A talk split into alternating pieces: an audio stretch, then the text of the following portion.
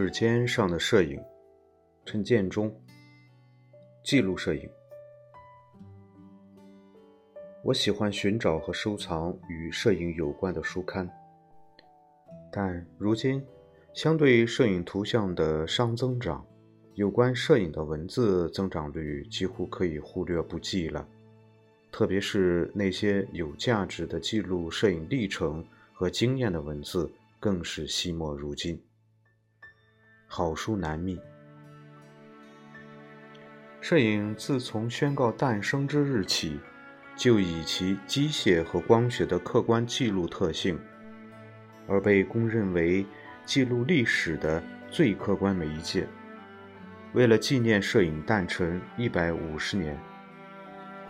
德国肯内玛出版公司在一九九五年出版了一套两卷本的。摄影新闻一百五十年，这套书选用了来自于伦敦哈尔顿德确收藏的摄影史料，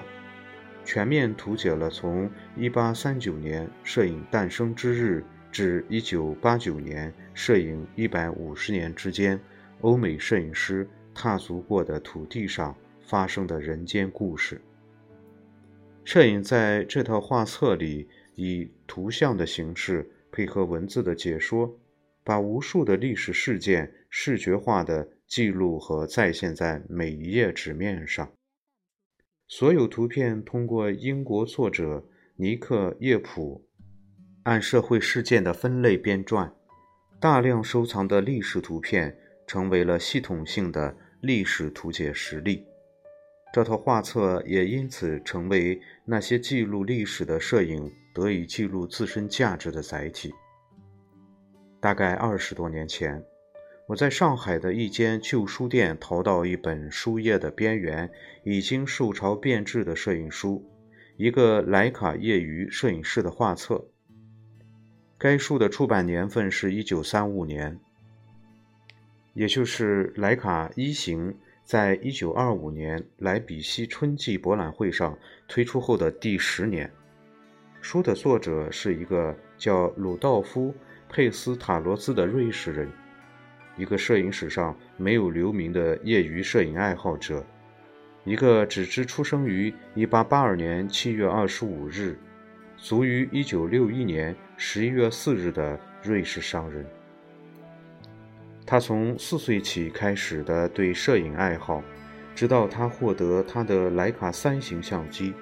对摄影的迷恋。变成他旅行世界各地的视觉记录，最终把自己对摄影的痴爱收入到一本布面硬套的画册里。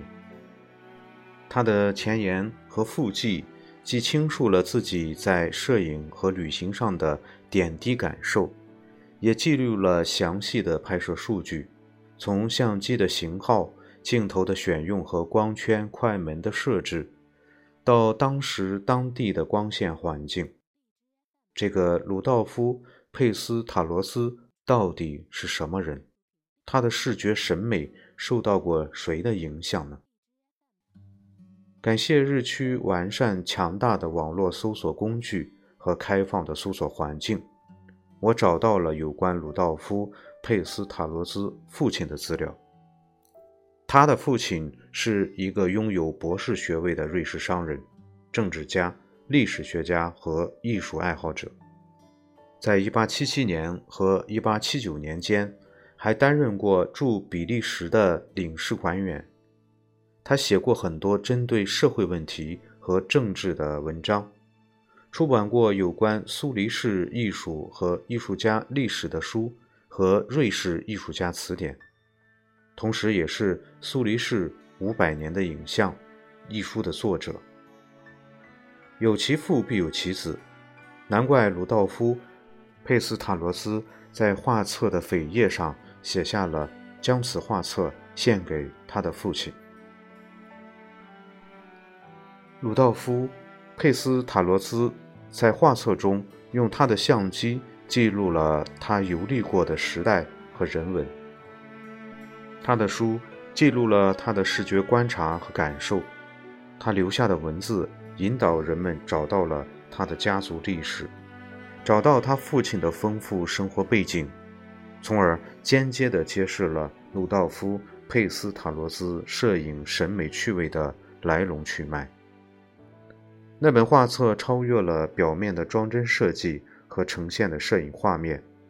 结合摄影者的文字阐述，使画册本身成为了摄影者对自我摄影观念的历史记录。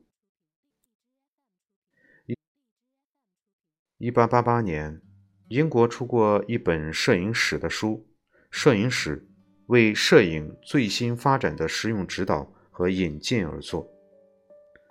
书的作者在引言里提到，《不列颠摄影期刊》和《摄影新闻》实际上记录了从1854年到1888年的摄影史，而1839年到1854年之间的摄影史，其实可以在。笔记和问询、文学期刊和艺术期刊里寻觅到摄影发展的踪迹。有意思的是，这本摄影史的书里夹杂了很多摄影器材的广告。这些广告本身图文并茂的给出了当年从摄影器材的技术参数到交易价格的历史参考，使这本摄影史的书本身又成了之后摄影史。研究的一个史料。摄影越来越成为一门跨学科的学问，摄影对生活的渗透和影响，也就是摄影反过来被各学科作为研究对象的一个缘由。就像那本1888年英国出的摄影史书里提到的，摄影的被观察可以从其他学科和艺术门类的文字记录中找到蛛丝马迹。摄影从一开始其实就已经是在图像的记录和文字的被记录中衍生。这种记录形式结合进一部印刷品里，就是摄影的书。摄影的书首先是书，既然是书，那就是既为读者而作，又为历史而备。没有一本书可以洋洋洒洒地网罗所有话题。涵盖古今中外，但是每一本书又可以成为整个历史记录的一个断片，而这种断片宁愿在乎的是朴实的详尽，不是那种华丽的简约。摄影师的书应该是自己的心路纪实，还是作品的推销目录？或许也就决定了那本印刷品最终会成为一件留给历史的研究史料。还是当下时髦的邮购目录。摄影记录的是历史，而摄影的书记录的则是摄影本身。